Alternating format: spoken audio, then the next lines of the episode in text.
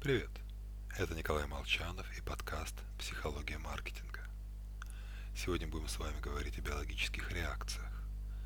Начнем со студентов.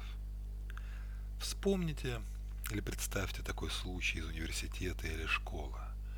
В аудитории врывается преподаватель и начинает возмущаться. Почему допустили столько ошибок в контрольной? И обычно что происходит? Вся группа молчит, отводит глаза, ну только пара самых наглых начинают качать права. Типа, а что такое? А вы этого не рассказывали, а нам этого не задавали. Это я о базовой реакции «бей или беги». И то, и то способ заботиться о своей безопасности. Только мало кто задумывается, что вторая реакция – затаиться, замереть, не вступать в конфликт – распространена значительно шире в популяции. Более того, обычно подразумевается, что человек выбирает или бей, или беги. Хотя чаще всего сперва одно, затем другое. Люди и животные тоже вначале занимают оборонительную позицию. Открытый бой содержит элемент непредсказуемости.